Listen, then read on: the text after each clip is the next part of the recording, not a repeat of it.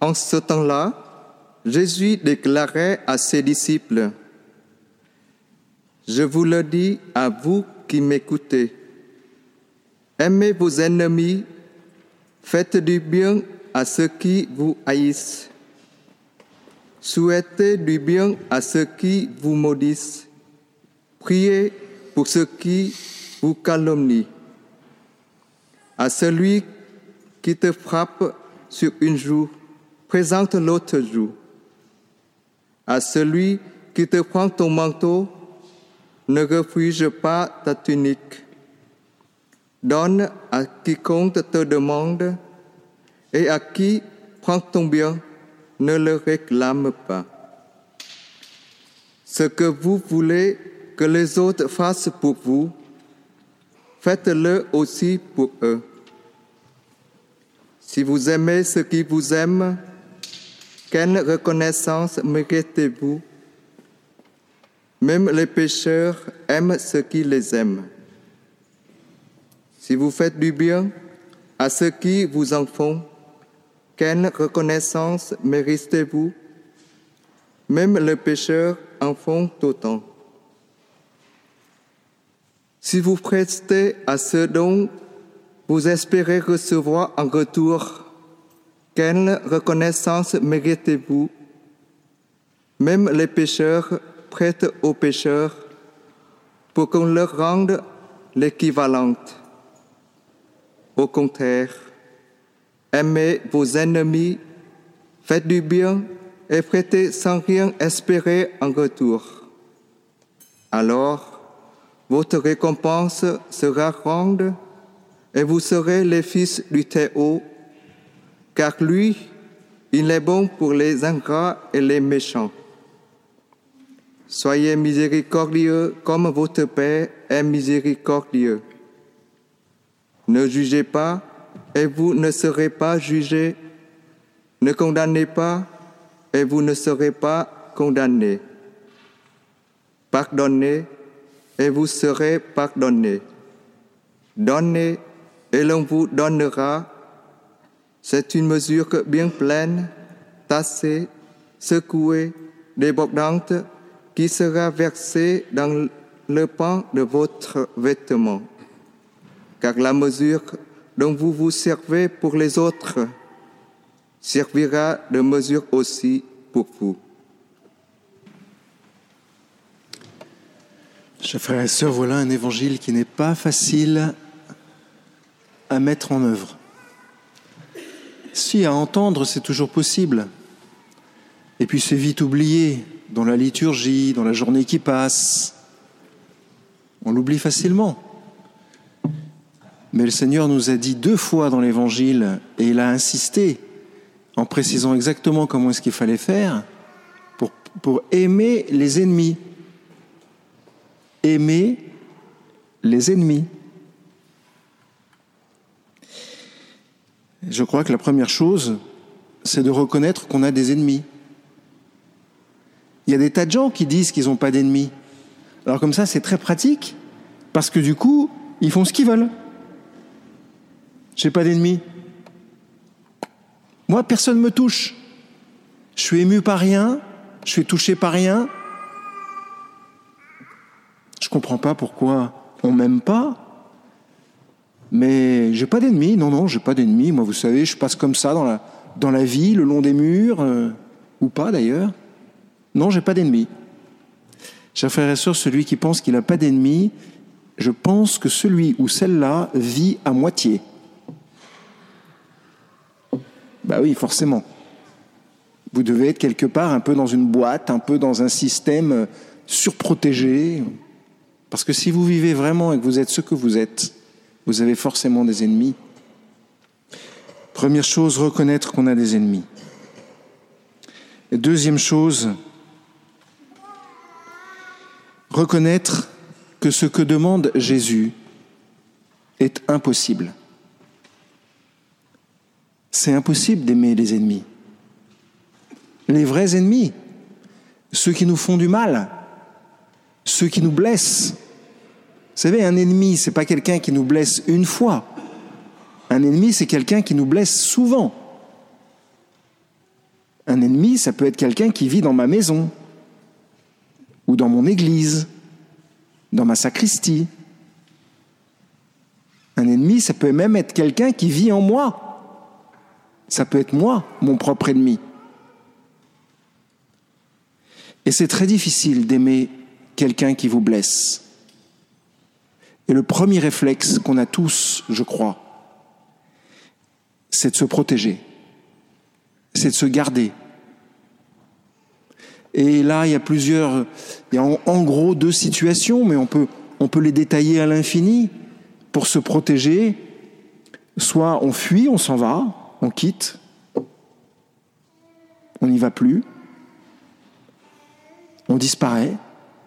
Il y a des tas de gens qui font ça, pas seulement physiquement, mais on disparaît de la présence à l'autre, on répond plus aux questions, ou alors on répond de façon évasive, on met un écran de fumée, mais tout va bien, il n'y a pas de problème, mon père, je ne comprends pas pourquoi vous, vous, posez cette question, je ne vois, pas, je vois pas le rapport.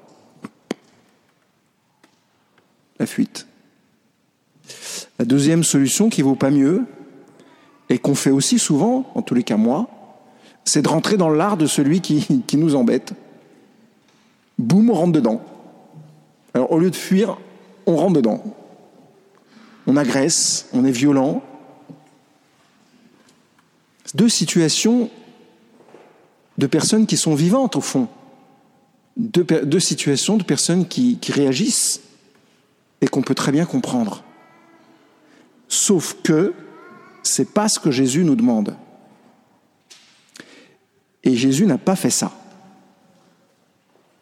Jésus s'est pas comporté de cette façon-là. Vous savez, dans l'Écriture, il y a trois degrés d'amour, si on peut dire d'une certaine façon, ou trois degrés de vie. Le premier degré, c'est que le plus fort gagne. Ça, c'est pas compliqué, il suffit de sortir dehors, de marcher un quart d'heure dans la rue, et on le voit immédiatement. Les voitures, les scooters, les, les trucs, euh, les trottinettes, le plus fort gagne sur le, sur le trottoir, c'est le plus fort qui gagne en trottinette, c'est le plus fort qui gagne. Euh, tous les détails dans la vie, c'est le plus fort gagne, voilà. Deuxième degré, œil pour œil, dent pour dent. Tu roules sur le trottoir en trottinette, tu es en train de foutre la pagaille sur le trottoir, ben moi qui mesure 1m84 pour 100 kg, tu passeras pas. œil pour œil, dent pour dent. Tu me bouscules, je te bouscule. Tu me touches, je te touche. Tu m'insultes, je t'insulte. Et pour ça, on peut être très très subtil. Par exemple, les automobilistes et les coups de klaxon en deux temps. Connaissez ça? Pomp, pomp. Tous les automobilistes du monde savent ce que ça veut dire en français. Pas besoin de crier. œil pour œil, dent pour dent. Deuxième, deuxième stade. Et le troisième stade, c'est le Seigneur qui nous l'enseigne. Aime ton ennemi. Aime ton ennemi. Et frères et sœurs, c'est pas possible. C'est très difficile. Sauf, sauf si Jésus le Christ vit en moi. Sauf si vraiment je vis avec le Christ. Sauf si vraiment j'ai une relation honnête et vraie avec le Christ. Pas une attitude pieuse. Pas des gestes stéréotypés, habituels, euh, qui au fond n'ont pas de profondeur, mais une vraie relation avec un vrai dialogue, où j'entends Jésus me parler et où je parle à Jésus. Et je reçois de Jésus des, réponses, des instructions. Une vraie relation. Il est, il est vivant, il est ressuscité, chers frères et sœurs. Alors, dans ces cas-là, c'est possible d'aimer les ennemis. Tout simplement parce que Jésus va faire en nous ce que lui a vécu. Souvenez-vous, le chemin de croix. Quand Jésus a été haï, il a gardé l'amour dans son cœur pour ses ennemis. Comment est-ce qu'il appelle Judas? Vous vous souvenez? Judas vient pour le crucifier, enfin pour le dénoncer. Comment est-ce qu'il appelle Judas? Mon ami, mon ami, toi que j'aime. Il aime Judas à ce moment-là, Jésus. Première attitude, quand quelqu'un nous hait, demandez de toutes nos forces que l'Esprit Saint garde en nous une puissance d'amour, celle même qui a été donnée à notre baptême. C'est humainement difficile, voire impossible, mais tout à fait possible si c'est Jésus qui le fait en nous. Ensuite, il y a des gens qui nous envoient des malédictions, comme Jésus au moment de la croix, quand ils l'ont insulté. Que faire quand la malédiction vient sur nous? Bénir. C'est ce que Jésus fait. Dès qu'il y a une malédiction qui est prononcée sur lui, le Seigneur, au fond, bénit la personne, attire sur la personne la puissance de l'amour de, son Père. C'est un, un mouvement qui, comme le reste, on va le voir, est extrêmement missionnaire. Tu me maltraites, je te bénis. Et si Dieu te bénit, tu changes, tu te transformes. C'est la meilleure façon, au fond, de transformer les ennemis, de convertir le cœur des ennemis. Saisir l'occasion d'une malédiction pour donner une bénédiction. Mais là encore, c'est absolument impossible si Jésus n'est pas vivant véritablement en moi.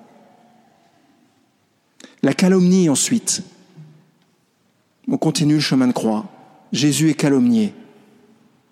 Comme nous, nous sommes calomniés. Pas seulement les prêtres, pas seulement les curés, les chrétiens. Et les autres d'ailleurs. Que faire devant la calomnie? Eh bien, Jésus se tait. Jésus se tait ne dit rien. Et il me semble que dans le silence, il y a une forme d'amour, une forme de respect pour celui qui calomnie, extrêmement puissante, extrêmement percutante, pour que dans ce silence, à travers ce silence qui n'est pas une fuite, je pense qu'il faut beaucoup de courage quand on est calomnié pour rester en silence et continuer à aimer, continuer à vouloir du bien à la personne qui me calomnie. Au fond, c'est encore la même chose comme la malédiction. Tu me calomnies, je sais que tu existes, et donc je prie pour toi, et donc j'attire la bénédiction du Seigneur sur toi. Celui qui calomnie, à ce moment-là, reçoit la puissance de l'amour de Dieu sur lui et a une nouvelle occasion de se convertir. Ensuite, on frappe Jésus. On frappe Jésus. Jésus a été frappé.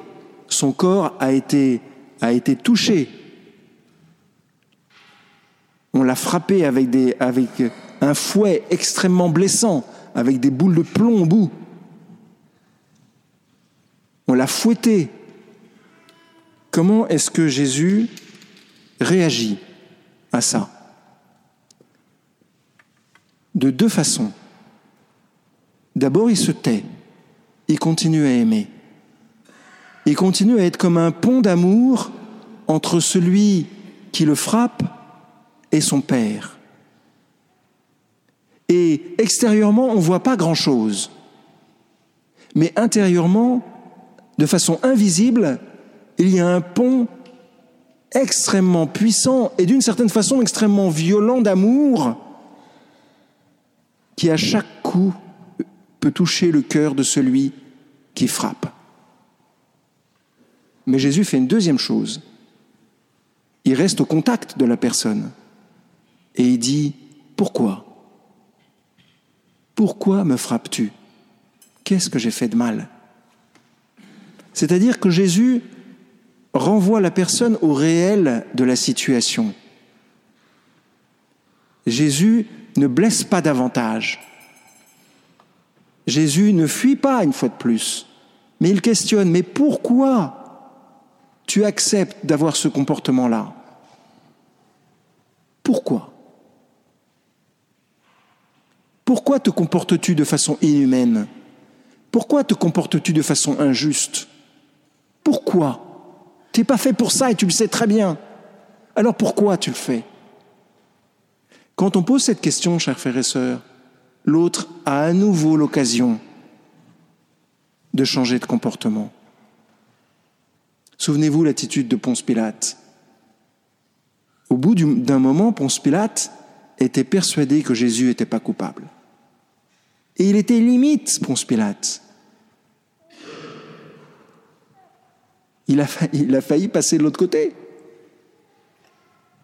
Et souvenez-vous, le centurion, quand Jésus est crucifié, qui se convertit au moment où Jésus meurt, un des premiers fruits du don de Dieu. Mais il y en a des millions ensuite qui sont arrivés. On prend le manteau de Jésus, on vole le manteau de Jésus. Qu'est-ce que Jésus fait? Il le donne. C'est pas de la faiblesse, chers frères et sœurs. À des tas d'endroits dans l'Écriture, quand on essaye de tuer Jésus, Jésus s'en va. On le mène à la, falaise, il s'en va. C'est pas le moment. On lui prend ce manteau, à ce moment-là, qu'est-ce qu'il fait? Il le donne. C'est un acte positif. C'est pas par faiblesse qu'il le fait, c'est par amour. Tu as besoin de mon manteau. Toi, tu me le voles, mais moi je te le donne. Tu me voles mon manteau, mais moi je te donne mon manteau qui est le signe de ma puissance. Et la puissance de Jésus, c'est son amour. Celui qui reçoit le manteau de Jésus, à ce moment-là, reçoit aussi la puissance de l'amour de Jésus. Mais comme c'est rusé, comme c'est intelligent, mais comme c'est fin, Évidemment, ce n'est pas dans notre logique, c'est une logique qui n'est pas animale. Mais comme c'est intelligent, si on veut vraiment convertir celui qui nous vole le manteau. Et puis ensuite, eh bien, dans cette situation abracadabrante, on continue à demander des choses à Jésus. C'est le bon larron après six heures de crucifixion, une nuit passée dans une geôle où il a été, euh, on l'a insulté, il a perdu des, des, litres et des litres de sang. à la fin du parcours, enfin, au moment où il va bientôt rendre son esprit à chacun d'entre nous, son voisin lui demande un cadeau. Sauve-moi. Quand Jésus est au bout du bout du bout du bout, Qu'est-ce qu'il fait? Il donne encore. Ce soir même, tu seras au paradis avec moi. Jésus a gagné, en fait. On croit qu'il a perdu, mais il a gagné. Qu'est-ce qu'il a gagné? Le cœur de l'autre, le cœur de l'ennemi. Jésus a gagné le cœur de l'ennemi.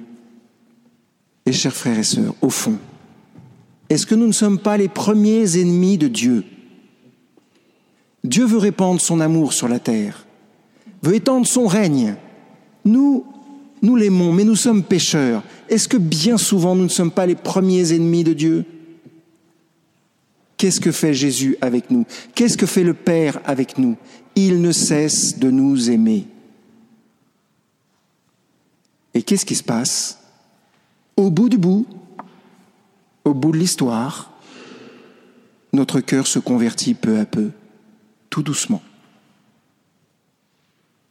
Vous voyez, il me semble que dans le contexte des choses que nous vivons, mis à part le fait que la, justice doit faire son œuvre, au fond, c'est une occasion pour nous extraordinaire pour nous convertir. Extraordinaire.